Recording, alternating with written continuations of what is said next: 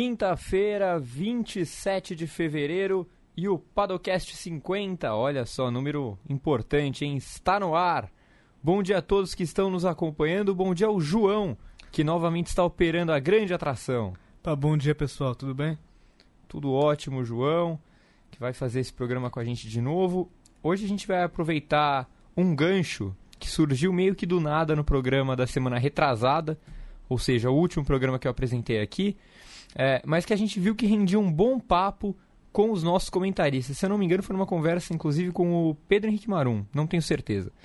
Que tema que é esse? Bom, a gente vai falar de pilotos é, que eram promessas grandes nas categorias de base, nas categorias menores. No fim das contas, eles chegaram numa categoria de ponta e não deram certo. Ou simplesmente eles não chegaram. Então aqui valem pilotos de todos os países, priorizando aqueles que tiveram insucesso ou algo parecido na Fórmula 1, na Indy ou mesmo no caminho até essas categorias. Para tal missão, contarei aqui com Fernando Silva, Pedro Henrique Marum e o estreante Pedro Luiz Cuenca. Cada um deles vai passar uma listinha com as promessas que não vingaram e eu também separei alguns nomes para que eles avaliem se vale ou não o título pouco agradável de decepção. Bora começar? Fernando Silva me escuta? Salve, salve! Bom dia, Gá. Bom dia, João. Bom dia a todas as amigas, aos amigos do Grande Prêmio do Padocast. Te escuto muito bem e tamo junto, sempre. Tamo junto sempre. Salve, salve, Fernandão, meu bom. Olha, é, eu vou explicar então como é que vai ser a dinâmica. Vai ser bem simples. Eu vou pedir a lista para você. Você vai falando de um por um. Eu não sei quantos você separou aí, mas a gente vai de um por um e a gente vai conversando sobre esses pilotos. Aí depois que acabar a sua lista, você me avisa e eu passo alguns dos nomes que eu separei para você avaliar se eles merecem esse título ou não. Beleza? Maravilha, maravilha.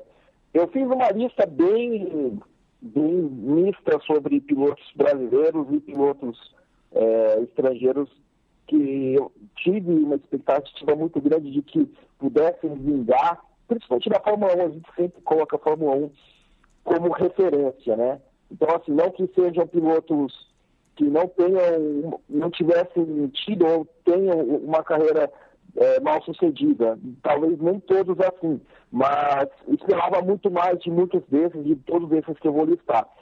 E primeiro, eu acho que é uma, é uma lembrança que já vem há algum tempo, que é o Antônio Pisonia. O Antônio Pisonia despontou como aquele que seria o grande piloto brasileiro é, ainda na, na, na, geração de, de Rubens Barrichello e tudo, ganhou tudo na Inglaterra nas categorias de base no fim ali dos anos 90, começo dos anos 2000, é, campeão da Fórmula Vauxhall, campeão da Fórmula Renault Britânica, campeão da Fórmula 3 Britânica em 2000, chegou à Fórmula 1 na Jaguar, não deu certo, ele teve aquelas rudas com o Max Weber, principalmente, não encaixou. Depois ele foi.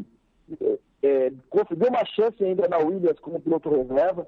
Até não fez feio, mas também não, não foi aquilo que se esperava. E aí depois ele trilhou a carreira é, nacionalmente na Stock Car, mas longe de ser um piloto que despontou ser. Então, para mim, é a grande decepção eu coloco nessa lista por todo o boom, por todo aquele hype que, que se formou em torno do Pisonia, chamado Django Boy, né, por ele ser de Manaus, né, da selva tudo mais. Depois eu vou colocar um outro piloto brasileiro, que também é um piloto que eu tive a chance de conversar algumas vezes com ele, fiz uma entrevista com ele quando ele venceu, foi, quando ele foi campeão da Fórmula 3 inglesa, a época ainda era uma categoria forte, e foi campeão em cima do Kevin Magnussen. Eu falo do Felipe Nasser, que disputava também como piloto com condições de não apenas de chegar, mas de brilhar na Fórmula 1, de permanecer na Fórmula 1 por muito tempo. E na, na sequência dessa carreira dele, é, quando ele foi para GP2, hoje Fórmula 2, a gente já viu que teve uma situação em que ele levou muito tempo para ganhar a corrida, foi uma situação que assim, demorou para desencantar. Então ali já deu aquela, aquele ponto que a gente começou a questionar, pô, será que é tudo isso mesmo? E a Fórmula, ele chegou na Fórmula 1, graças principalmente ao, ao dinheiro do patrocínio do Banco do Brasil. Sem isso não, não teria sido possível. E ele conseguiu encaixar duas temporadas na Sauber. Não foi, não fez um, não fez feio, principalmente no primeiro ano. A primeira corrida dele estreou naquele histórico quinto lugar em Melbourne, mas depois ele não conseguiu confirmar essa, essa grande forma. Em 2000, 2000 na sequência do da, da sua carreira, eu me lembro bem que ele é, termina no confronto com o Marcos Ericsson, muitas vezes ele foi superado pelo Marcos Ericsson, e, e aí ele, no fim das contas ele ainda conseguiu salvar a Sauber do que seria uma, uma bem provável falência da Fórmula 1. Né? Na, quando ele terminou em nono lugar no GP do Brasil, ele acabou salvando a Sauber, é, colocou a Manor em, em, na décima colocação, na, na, décima primeira colocação, conseguiu os pontos que salvaram financeiramente a Sauber e, consequentemente, decretaram indiretamente a falência da Manor. E hoje ele tem uma carreira muito bem sucedida no Endurance, ele tem acumulado conquistas no INFA, no Sports Car, e vem vivendo do automobilismo. Acho que para um piloto profissional, é, acho que o mais importante é ele conseguir viver do automobilismo. Então, nisso é um ponto, eu não, não considero um fracasso, mas perto daquilo que ele pareceu ser, daquilo que ele despontou para ser para o futuro, eu acho que realmente fica uma promessa que não se concretizou em termos de Fórmula 1. Aí eu vou colocar outros três pilotos aqui, vou fazer uma breve descrição a respeito de um por um deles, é, de pilotos que eu esperava muito mais também, aí já não mais brasileiros. Eu coloquei na lista, eu não sei se esse piloto vai estar na, na lista de vocês, que é o Rafael Marciello, ah. italiano, então suíço, suíço na verdade. Tá na minha. É um, um bom piloto que despontou, despontou muito bem na, nas categorias de base, foi vice-campeão da Fórmula 3 Europeia em 2012, foi campeão da Fórmula 3 Euro no ano seguinte, virou piloto da academia da Ferrari, teve condição de fazer parte de um fim de semana da Fórmula 1 pela Sauber, também por intermédio da Ferrari, mas não vingou, principalmente na, na, na GP2, não deu certo, não decolou. E foi uma grande decepção, porque eu achei que ele ia chegar arrebentando na Fórmula 1, talvez até como, como piloto da Ferrari, e não, não deu certo. E hoje ele tem uma carreira também muito bem sucedida, principalmente nos carros de GT. Ele foi campeão do Black Pan GT Series em 2018, foi campeão da Copa do Mundo GT da FIA em 2019, ano passado, lá em Macau. É um dos pilotos mais importantes da Mercedes no GT, tanto que ele corre na mesma equipe que, que o Felipe Fraga também corre. Eles fizeram recentemente as duas de lá na Austrália, que é uma das principais corridas, eles quase venceram. Então, enfim, o Martiello tem uma carreira muito bem sucedida, muito sólida no GT. Mas na Fórmula 1, nos monopostos, ele, ele foi muito aquém do que eu esperava. E aí, outros dois pilotos para colocar. O Pascal Verlaine é um piloto que eu também esperava muito dele. Ele até foi bem na Fórmula 1, ele não complementou na Fórmula 1, ele teve todo o caminho para chegar lá. Foi o campeão mais jovem da história do DTM. Graças à Mercedes, a Mercedes deu todo o apoio para ele. E também, graças à Mercedes, ele teve a chance de fazer a estreia na Manor e depois correr na Sauber. Mas, mesmo assim, ele não teve o suporte da Mercedes para dar o próximo passo. A Mercedes acabou preferindo o Esteban Ocon para colocá-lo no carro da então Force India. O Pascal foi preferido, ele voltou para o DTM, é, cortou, rompeu os laços com a Mercedes. Hoje ele trilha uma carreira solo na Fórmula E como piloto da Mahindra, mas ele, ele não convenceu. Na verdade, na Fórmula 1 ele teve boas, boas jornadas, boas corridas, pontuou com a Manor, o que, é, o que foi uma missão uhum. glória, muito difícil, ele conseguiu fazê-lo, mas assim, ele não teve o apoio, não teve o suporte para seguir em frente. Hoje, para mim é uma decepção na Fórmula E, esperava muito mais, esperava que o Pascal fosse aquele piloto que pudesse competir pelo título o tempo todo, e não é isso que acontece. E para mim, aquele piloto que quando eu comecei a acompanhar o automobilismo isso lá atrás, né? A gente estava até falando aqui no GP, no chat do GP, da redação do GP, da época que eu comecei a trabalhar no GP. E ele despontou como um grande talento da época. Ele ganhou títulos na base da Fórmula BMW na Europa. Em 2010 foi campeão da, GP, da GP3, hoje Fórmula 3, que é o Esteban Gutierrez. E eu tinha na minha visão que o Esteban seria um grande piloto da América Latina, um grande piloto mexicano, muito mais até do que o Sérgio Pérez. E o que ele mostrou depois disso não foi nada, né? Ele teve a chance dele de correr na Sauber e fez praticamente nada, somou seis, seis pontos. E tantas corridas ele não conseguiu encaixar. Teve uma segunda oportunidade na Haas, coisa que é muito raro. Ele teve uma segunda chance na Fórmula 1 por uma equipe estreante, como a Haas, que, que também contou com o patrocínio dele. Ele também tem uma carreira muito impulsionada pelos dólares do Carlos Slim, das empresas é, do conglomerado do, do Carlos Slim, mas ele jamais conseguiu mostrar na Fórmula 1 o, o desempenho dele que ele teve na, nas categorias de base. Foi um, um, grid muito forte que ele, que ele teve na, na GP3, é um grid com Robert Vickens, com Alexander Rossi, com o Nico Miller, o Robert Neri. Então, assim, teve seus méritos para ser campeão da, GP, da, da, GP3, primeiro campeão da GP3, mas ele nem de longe conseguiu confirmar isso, nem na Fórmula 1 e nem nas outras categorias que ele se aventurou. Na Indy, foi pífio, na Fórmula, na, na Fórmula E, quando ele teve chance também, foi muito mal. Então, assim, um piloto que para mim soa como uma das grandes decepções aí, aquela promessa que todo mundo achou que, ou pelo menos que eu achei que pudesse estourar, e não vingou longe de vingar. Ótima, ótima lista. É, já te, te digo que três dos nomes que você citou estavam na minha listinha. Os outros dois eu também pensei, mas é, eu tinha certeza que seriam listados aqui, então achei melhor nem colocar. Mas vamos então de um por um, é, para a gente identificar para quem estiver em casa. Você já explicou muito bem os motivos, mas só para a gente contextualizar. O Pisonia, por exemplo, surgiu naquela época do boom de pilotos brasileiros na Fórmula 3000, né? Muito é, pelo efeito que tinha tido o Senna na Fórmula 1, então ficou aquela coisa meio doida de de busca por um novo Senna e muitos, muitos pilotos brasileiros é, no final dos anos 90 e no começo dos anos 2000 tiveram apoio, inclusive da Petrobras, né?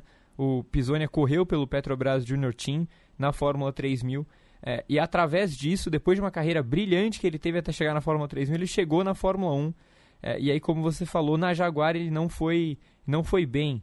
É, até foi melhor na Williams, mas também não teve continuidade.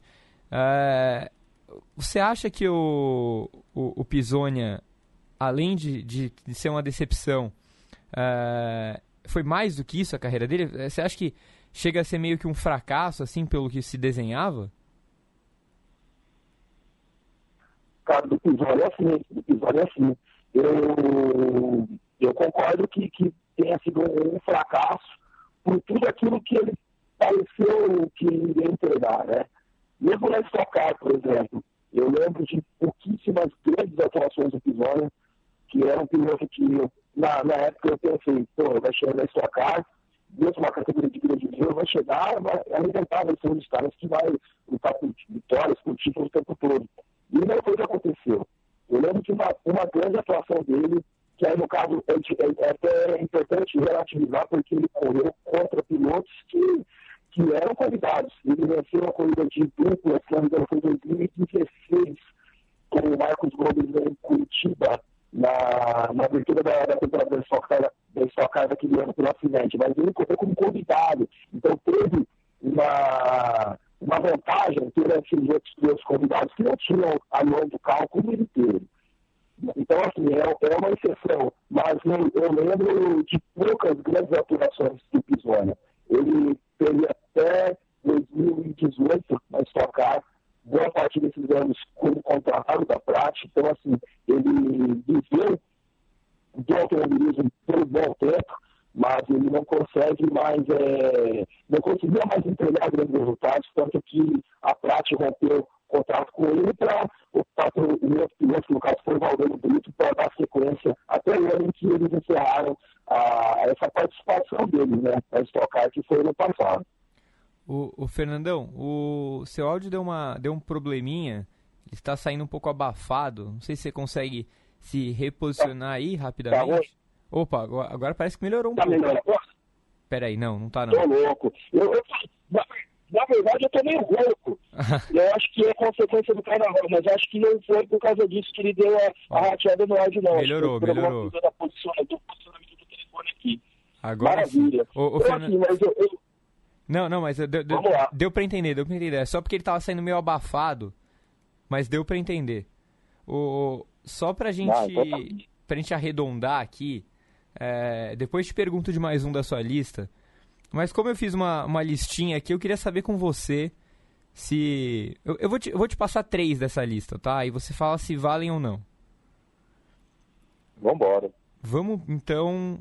é, eu vou deixar um polêmico. Eu preparei um polêmico especialmente pra você, porque eu sabia que você ia querer falar dele. Mas vamos começar então com. Alex Lin. Alex Lin é uma, uma decepção pelo que ele mostrava na categoria de base? Como que é, Ale- Alex? Alex Lin, aquele que correu na Fórmula 2, foi companheiro do Gasly, ganhou a Fórmula 3, a GP3.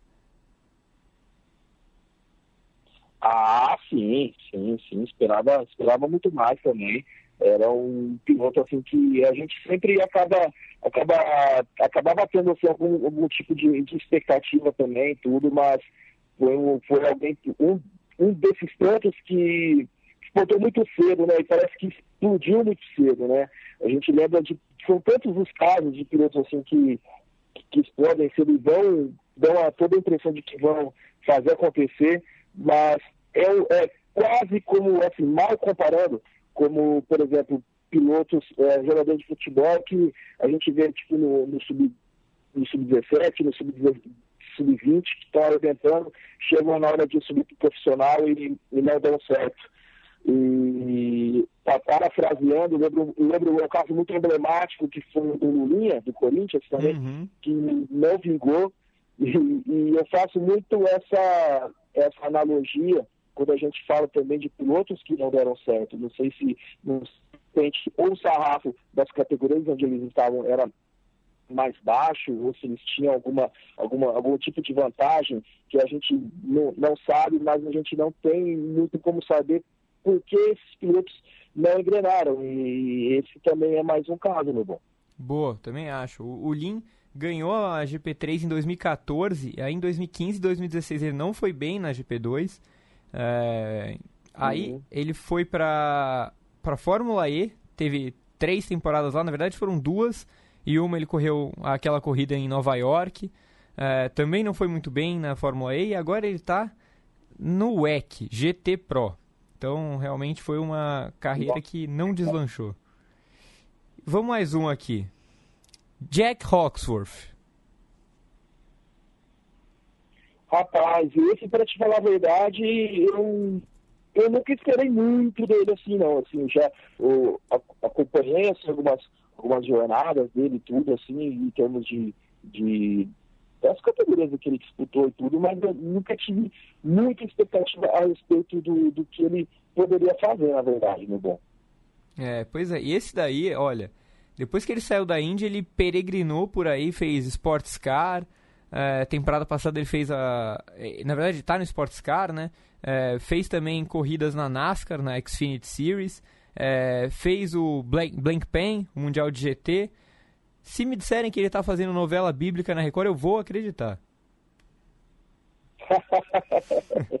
Não, é verdade. Eu, eu, eu, eu penso assim, eu acho que assim, a gente, a gente coloca sempre como, como referências as categorias que são mais importantes, né? Falando uh, especificamente de automobilismo, a gente coloca, coloca a Fórmula 1, coloca a Indy e tudo mais.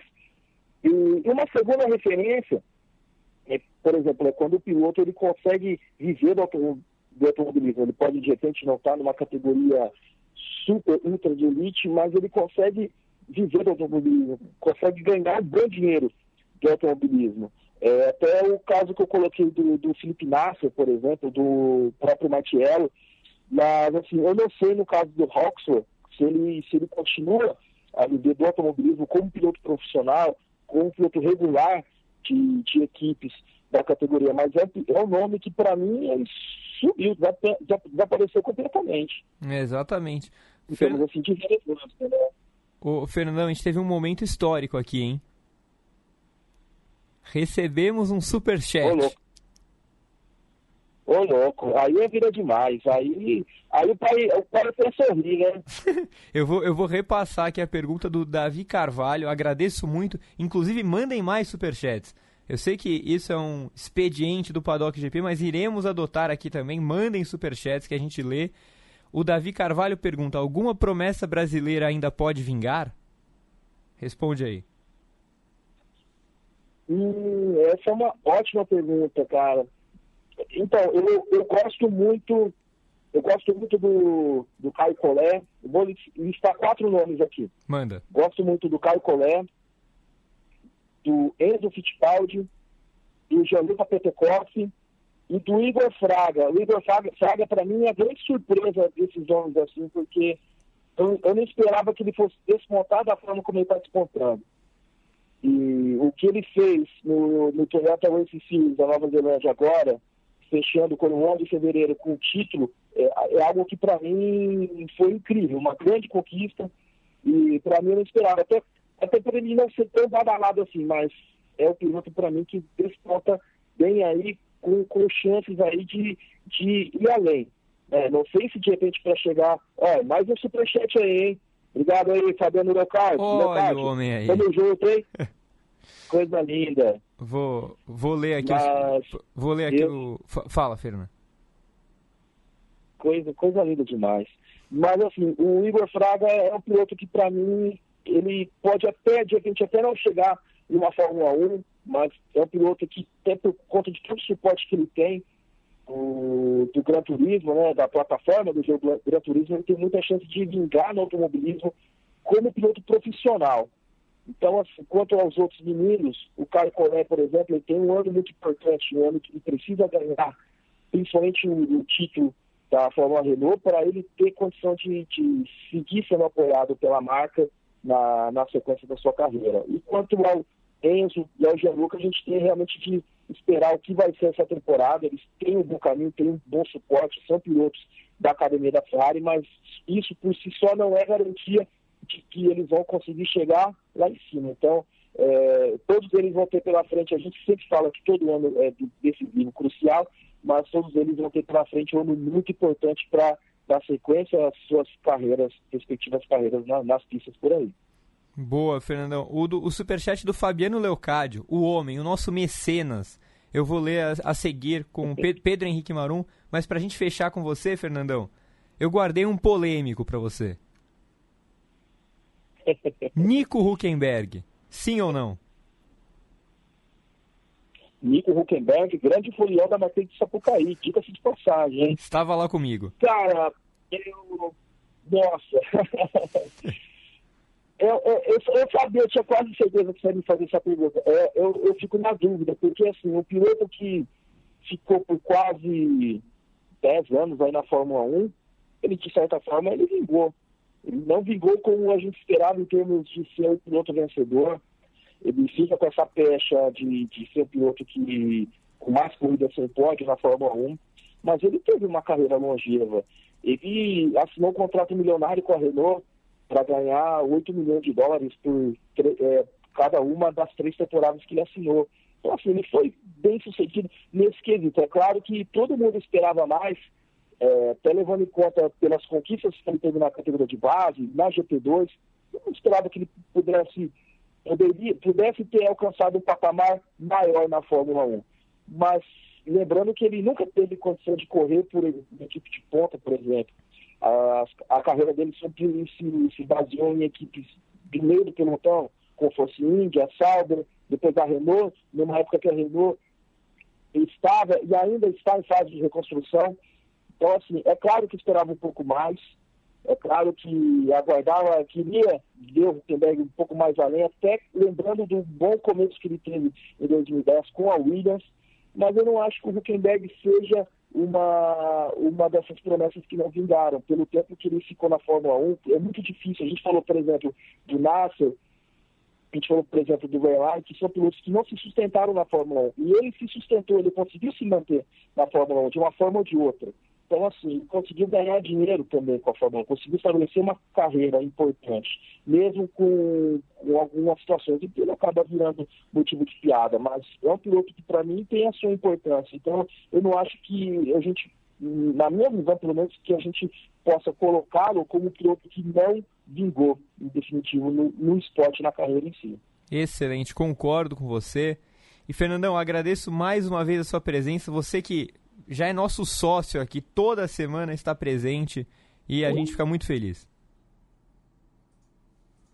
Saudações, Fernandão. Olha, é, o João vai, vai conectar agora com Pedro Henrique Marum. Estou vendo aqui o roteiro e Pedro Henrique Marum é o próximo. Inclusive, Pedro Henrique Marum já está falando aqui no, no, no nosso chat da redação, dando spoiler da lista dele. É uma, uma lista que promete é, momentos polêmicos. É, e só para deixar vocês por dentro, né, o Fernandão passou a lista dele e eu, eu, disse que alguns dos nomes dele já estavam aqui na, na minha relação. Um deles era o Gutierrez. Eu acho que o Gutierrez é um, é um nome muito certo para qualquer lista desse tipo, porque não é que ele deu errado, né? Foi um tremendo de um fracasso. Gutierrez ganhou a GP3 e foi possivelmente a, um momento em que a gente falou: olha, a gente precisa olhar com mais calma para as categorias de base se elas são tão boas assim. Porque o Gutierrez foi um cara que conseguiu pontuar em uma corrida na Fórmula 1 e parece que ele ficou lá por um século. Enfim, Pedro Henrique Marum, bom dia, tudo bem? Bom dia, Gabriel Petit. Tudo bem? Espero que esteja tudo bem também com todos os nossos amigos ouvintes, pessoal no estúdio e pessoal no Grande Prêmio. Pois é, olha, é, é um momento histórico hoje, viu? Estamos recebendo superchats, eu estou realmente muito feliz. É, eu já queria começar, antes de pedir a sua lista, eu vou pedir então para você responder o, o Fabiano Leocádio, pode ser? Pode ser.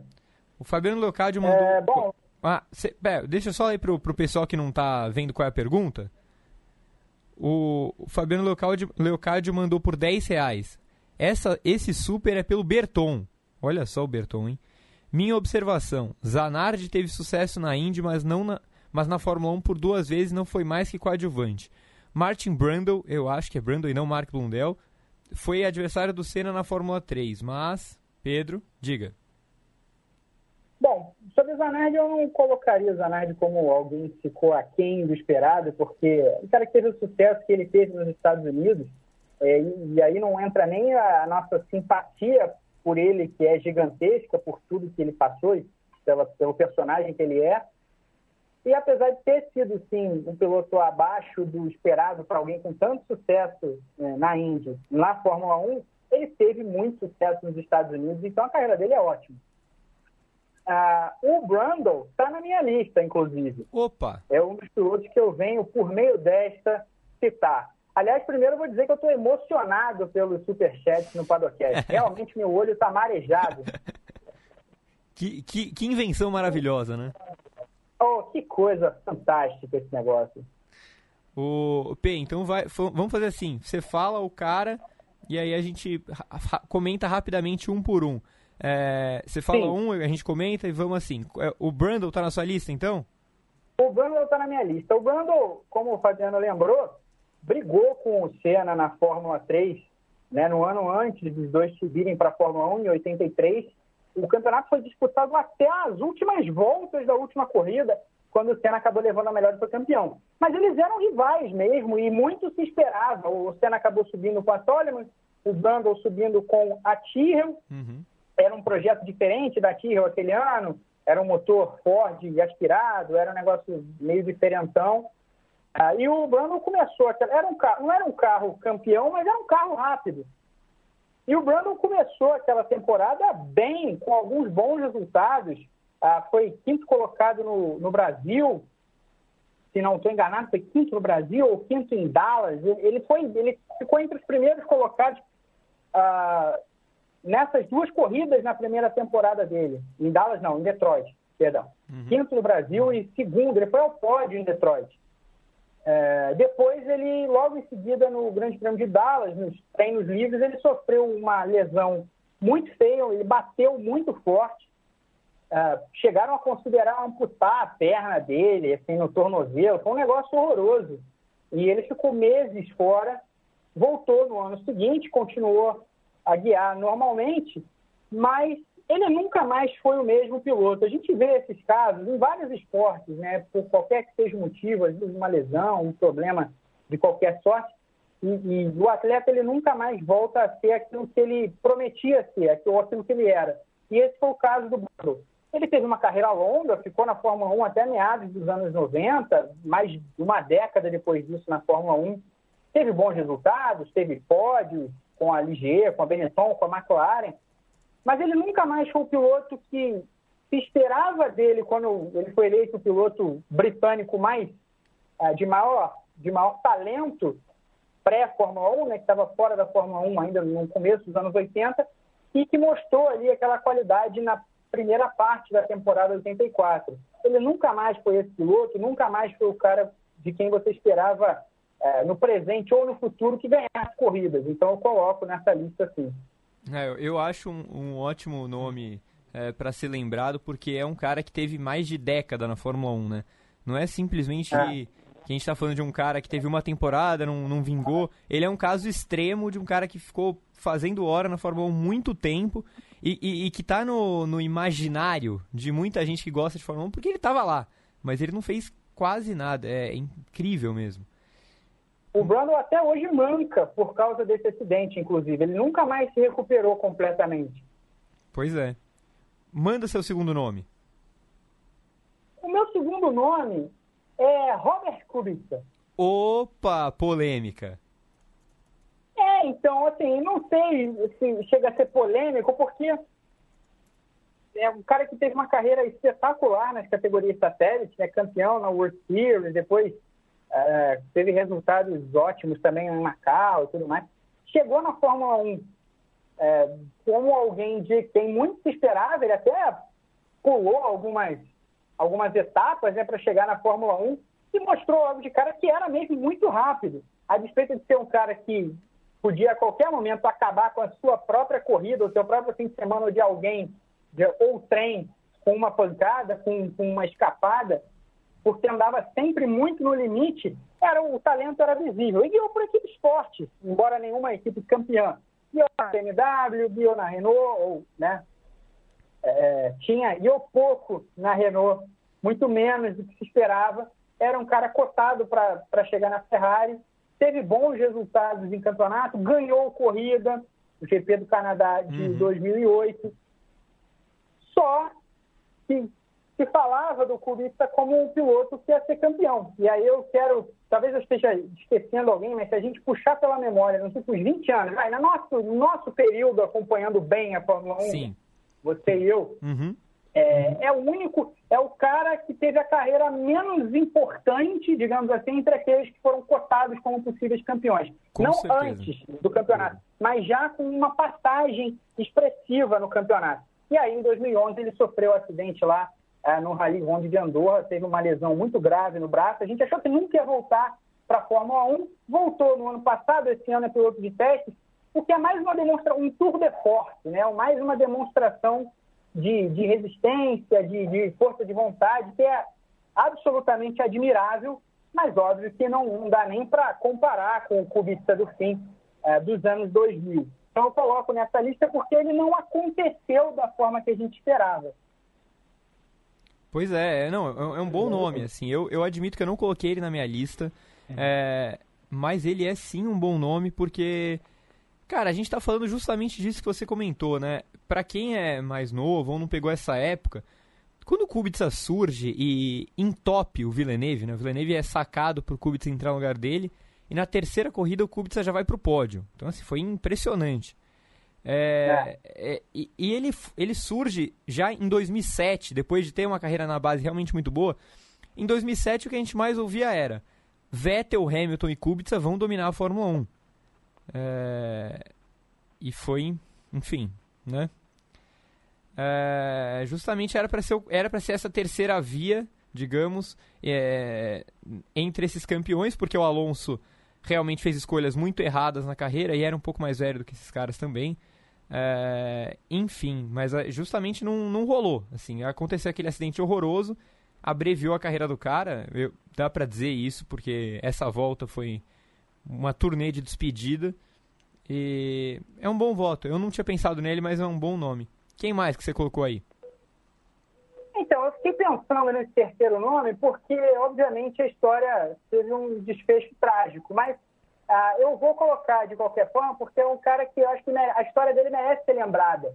Ele é uma figura que de um talento assim absurdo que infelizmente não, não foi possível ver, não foi possível desfrutar durante muito tempo na Fórmula 1, foi o Stefan Beloff, piloto alemão, que também subiu para a Fórmula 1 em 84, também como piloto da Tyrrell, companheiro do Brundle, é, teve momentos espetaculares naquela temporada de 84. Eu falei do, do Brundle, e agora vou complementar a informação com o Belo, com, falando do Beloff, porque quem for no, na Wikipédia, por exemplo, e olhar os resultados do, do Brundle e do Beloff e da Tyrrell em 84, vai ver zero ponto e desclassificação, uhum. porque encontraram ali ilegalidades com relação a, ao motor, ao carro da, da Tyrrell, que tinha algumas novidades, diziam algumas coisas muito diferentes.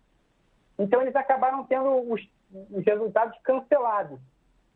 Mas o Beloff andou muito. E naquela famosa corrida em Mônaco, é, em que o, ela foi, a corrida foi interrompida na chuva, que o Senna de Toleman estava chegando no Prost, enfim, que acabou definindo o campeonato a favor do Nick Lauda e não do Prost. O Belossi era tão rápido quanto era o Senna. Tinha largado no vigésimo lugar naquela prova, já estava em terceiro e no ritmo que ia, passaria também o, Prost, claro, salvo algum erro, e chegaria para brigar com o Senna no final da corrida. Como o Senna se tornou um tricampeão mundial e o Belossi não teve a oportunidade, a, a, participação dele nessa corrida acabou quase apagada pela história, o que é uma pena. Foi uma grande corrida. Mas o Belossi foi um cara importante na em categoria estratégica, ganhou Fórmula Ford, ganhou uh, Fórmula 3 alemã e ganhou o Mundial de Endurance na temporada, nessa mesma temporada 84, guiando pela Porsche. Foi um piloto muito rápido, que demorou um pouquinho. Na época já demorava mais para chegar na Fórmula 1. E como ele tinha esse outro interesse de protótipo, ele já guiava no, no Mundial desde 82, ele demorou mais ainda a chegar na Fórmula 1. Chegou com 26 anos, um pouco mais velho que o Senna, inclusive. Eu estou usando o Senna de comparação porque é exatamente o mesmo ano, né? Sim. Acho que o pessoal consegue entender.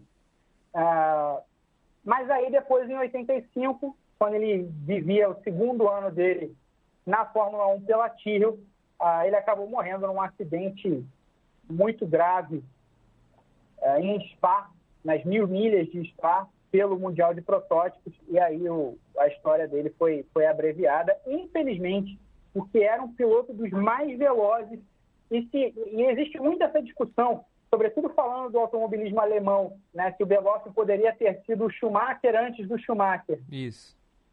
Exatamente.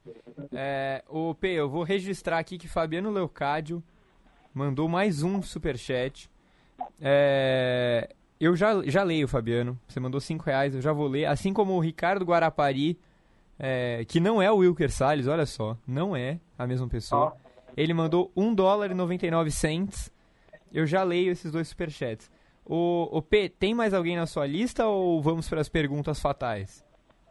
Então, a gente tinha. Eu tinha falado com você ontem que eu ia trazer uma lista de cinco, né? Mas eu achei trazer, achei melhor trazer três pilotos e um grupo Opa. no final.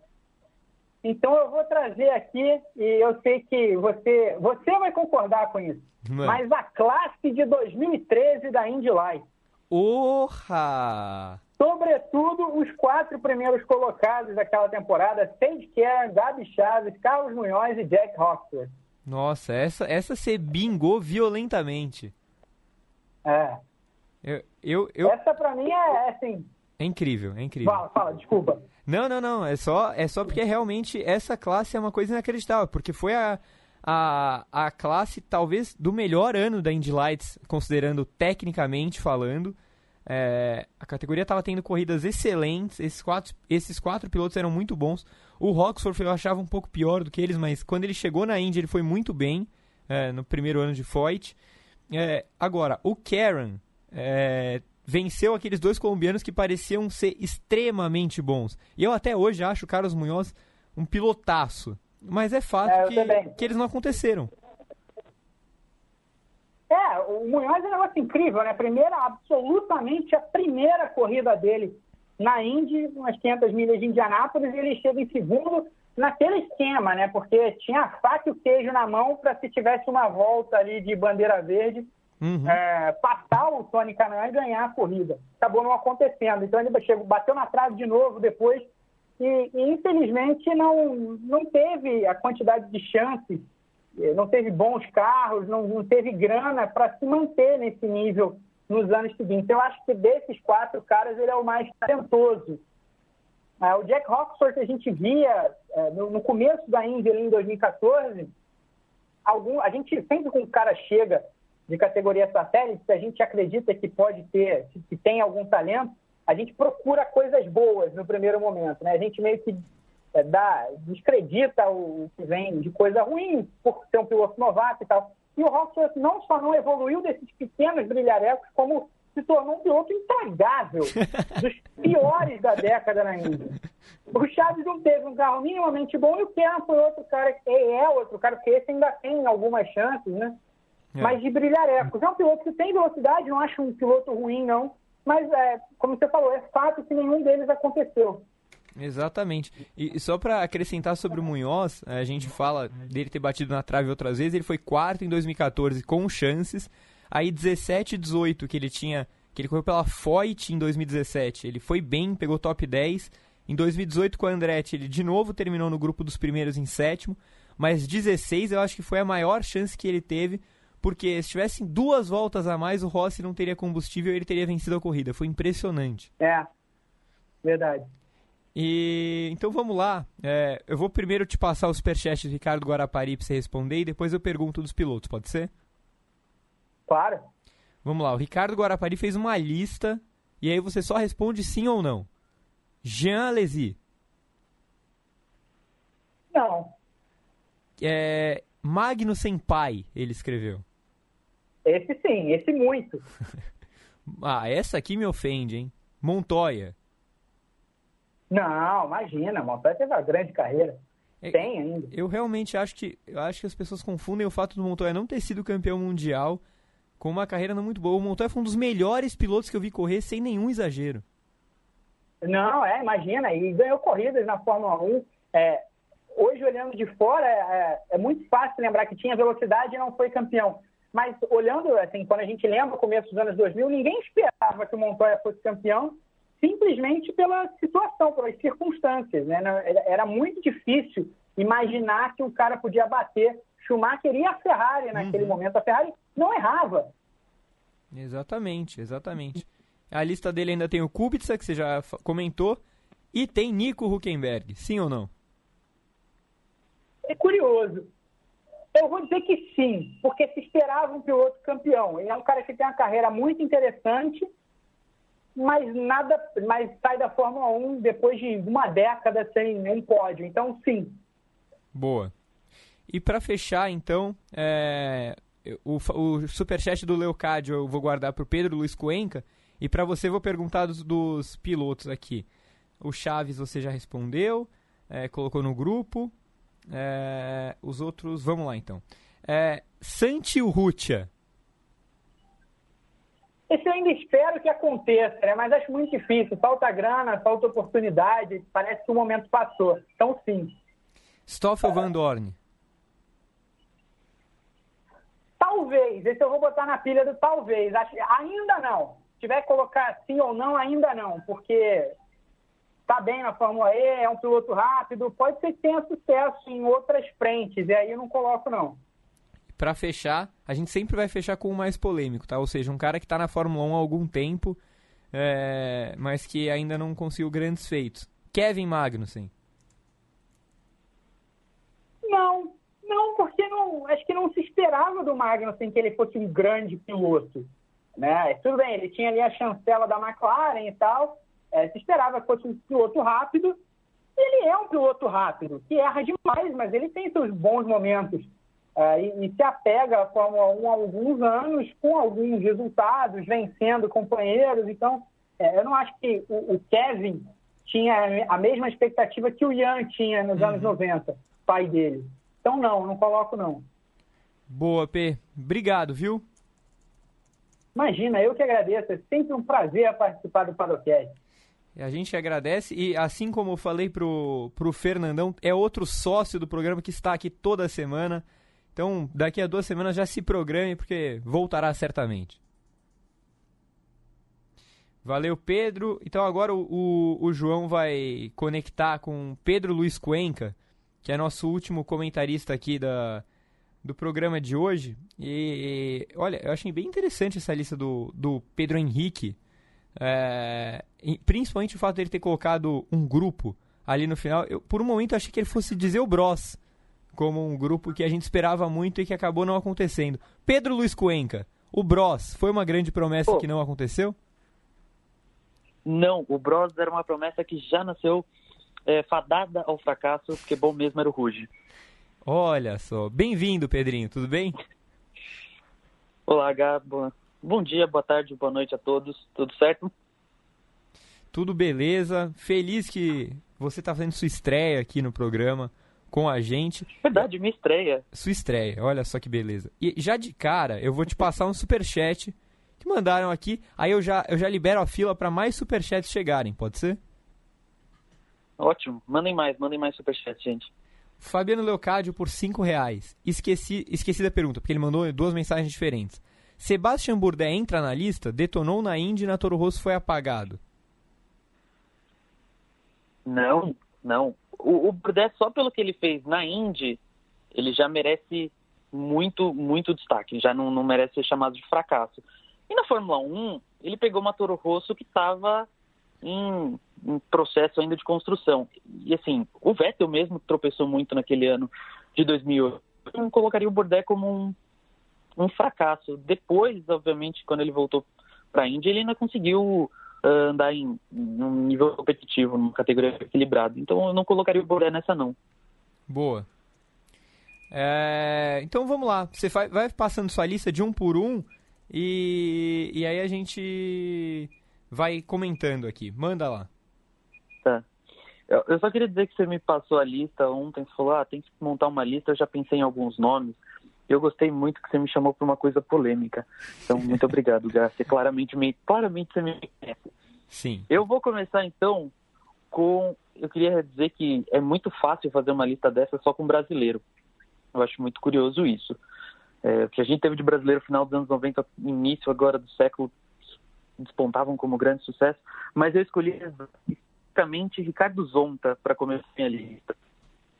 Boa, é, justifique. É, o Zonta, ele começou bem, ele a carreira dele foi muito boa, em 97 ele ganhou a Fórmula 3000 e era um ano muito competitivo da Fórmula 3000, uh, por exemplo, Montoya na disputa, e rapidamente ele virou piloto de teste da McLaren. E é uma coisa da minha infância muito, é, no, no, auge da revista Racing, o Zonta batia ponto ali toda semana e era o futuro do Brasil no automobilismo, o novo Senna, especialmente tem uma matéria que eu lembro muito bem dele abrindo as portas da fábrica da McLaren em 97 para mostrar como é que era a vida de piloto de teste dele, como é que era o carro e tudo mais.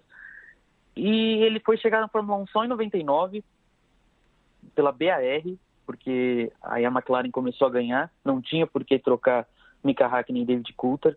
Então, quando ele chega na Fórmula 1 em 99, ele chega ainda tipo, com aquela sensação de, ah, beleza, começar por baixo, vai subir.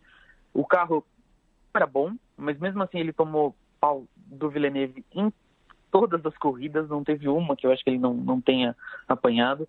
Quando ele se machucou em 99, num acidente aqui nos treinos em Interlagos, o Salo entrou no, no, no lugar dele e o Salo foi muito melhor do que ele, então acabou sendo uma carreira breve e na BR. Depois ele ainda teve passagem pela Jordan, pela Toyota, sempre muito discreto, nunca foi aquele piloto que iria explodir, mais ou menos no, no, no estilo do Pisonia, que a gente botava uma fé enorme e que acabou não sendo a mesma coisa. E aí agora ele está consolidado na Stock Car. Para a Fórmula 1, como a gente esperava, eu acho que foi uma grande decepção né, porque no final dos anos 90, com certeza era o piloto brasileiro que a gente mais confiava, era Ricardo Zonta.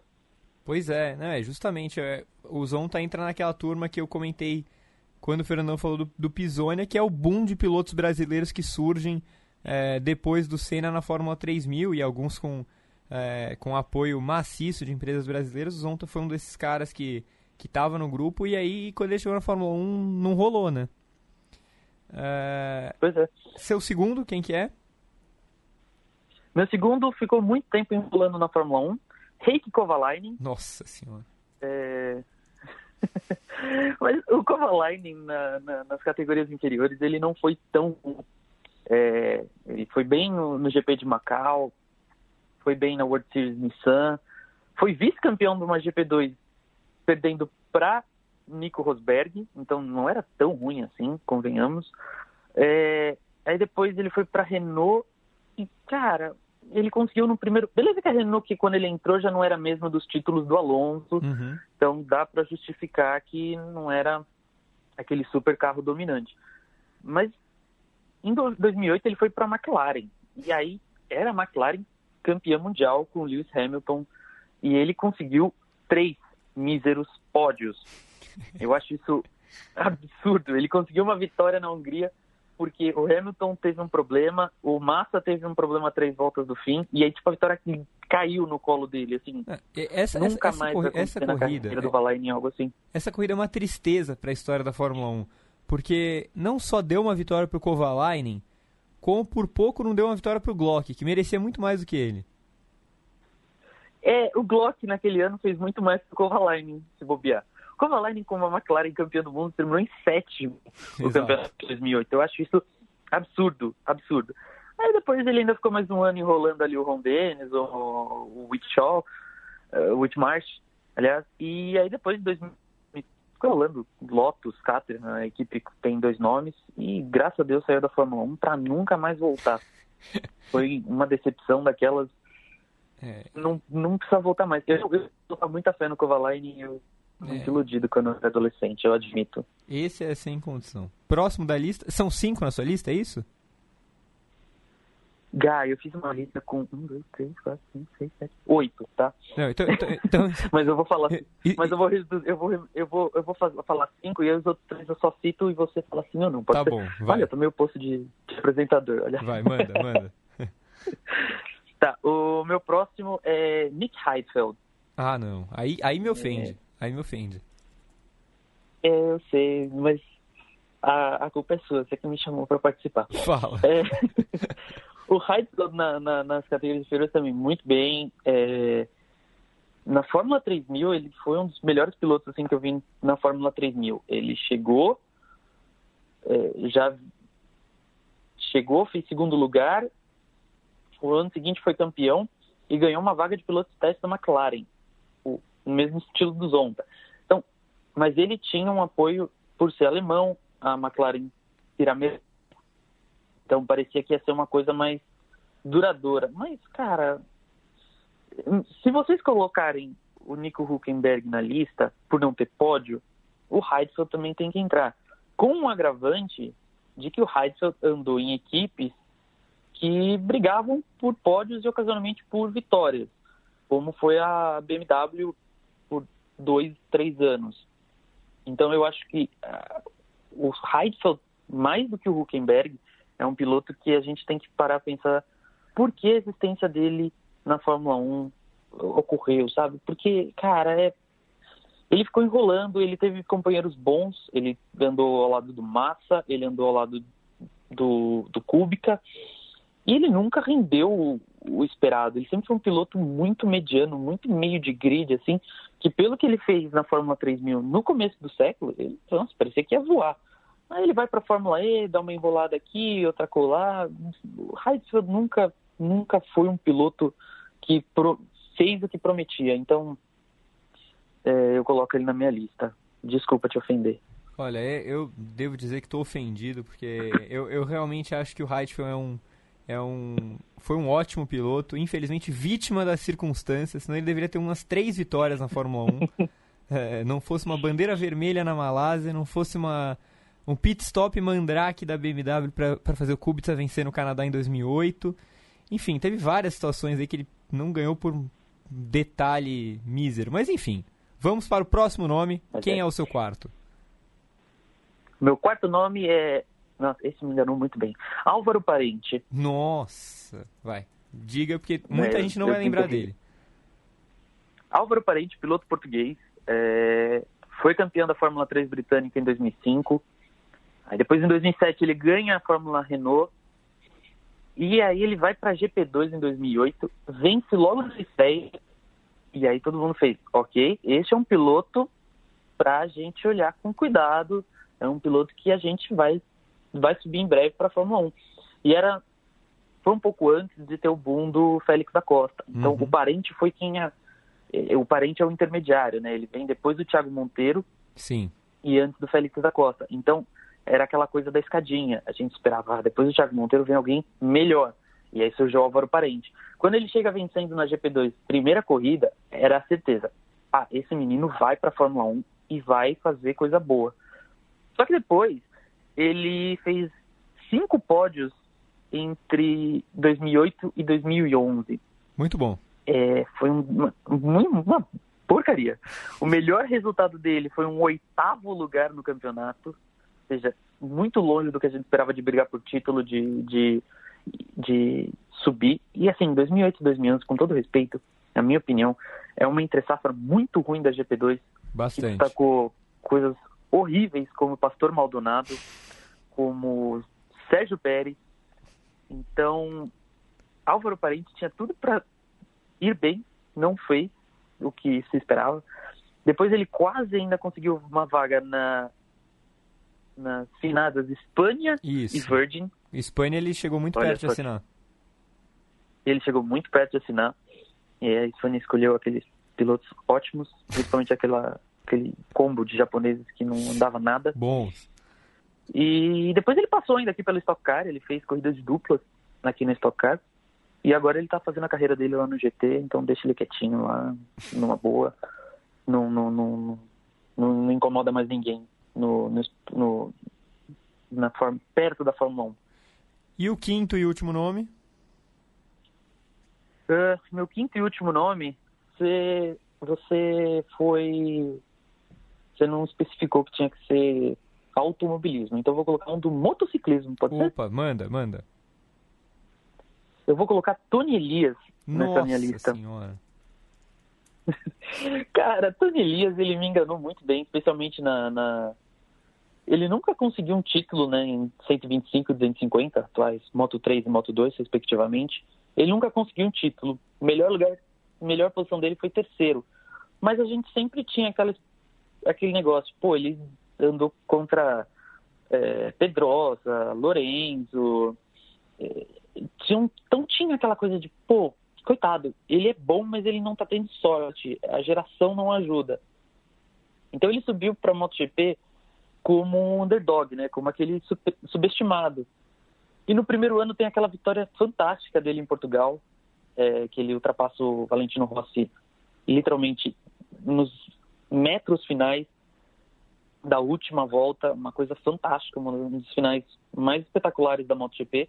Ele vence ali, faz um campeonato decente, ganha uma vaga numa equipe de média para boa, que é a Gresini, era a Gresini na época, e nunca mais ele andou bem. Depois, em 2008, ele ainda enrolou na, na, na Ducati, na, na, equipe de fábrica da Ducati. A Ducati também sempre faz umas escolhas horríveis na né? carreira.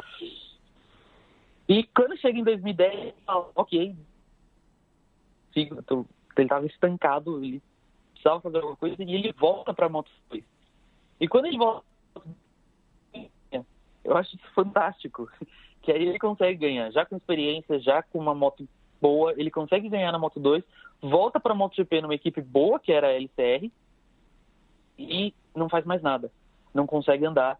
E ele fica nesse sobe e desce, Moto 2, MotoGP, Moto 2, até que decide parar, mas o Tony Elias me enganou muito, especialmente por essa vitória na, na, em Portugal. Foi uma promessa, surgiu como uma promessa, e mas acabou não rendendo a mesma coisa. É, eu ainda vou dizer que o fato dele ter encarado uma geração muito boa da MotoGP, com Rossi, Stoner, Pedrosa, Lorenzo, é, Hayden, eu vou dar um benefício da dúvida para ele, mas eu acho que ele poderia ter feito muito mais é, na MotoGP do que ele acabou conseguindo. Boa. Então, para a gente fechar, eu, só. E... Oi, fala. Não, e ainda tinha outra lista que eu, que eu tinha mandado, né? Que eram outros, outros nomes. Diga, só, só apenas cite, apenas cite. É, eu... Alô? Tá na escuta? Acho que perdemos Pedro Luiz. Eu vou ligar para ele de novo. Tá bom. Então, mas, ô, ô João, acho que nem precisa, porque já, já deu o nosso horário. Beleza. E o, o Pedrinho ia apenas citar os últimos da lista dele, mas ele passou aqui os cinco nomes e foram nomes polêmicos, inclusive o Heidfeld, que me machucou. Era um piloto que quando eu era mais novo gostava demais de assistir, mas foi uma lista boa, foi, foi o único que citou um piloto da MotoGP, o lendário Tony Elias, que precisou voltar para a Moto 2 já mais velho para ser campeão. Mas é isso, né? Nosso, nosso tempo está acabando. Eu queria agradecer muito vocês é, que movimentaram o chat, chat do YouTube. Eu não consegui ler todas as mensagens, é, mas vou registrar aqui também é, que o Reiki Kovalainen entrou no chat do, do YouTube e se justificou. Eu consegui uma vitória. Quantos pilotos mais prestigiados não conseguiram? Verdade, Reiki. Bom ponto que você apontou. Então, queria agradecer muito vocês que acompanharam a gente. É, esse foi o Padocast número 50. Eu espero que vocês tenham gostado.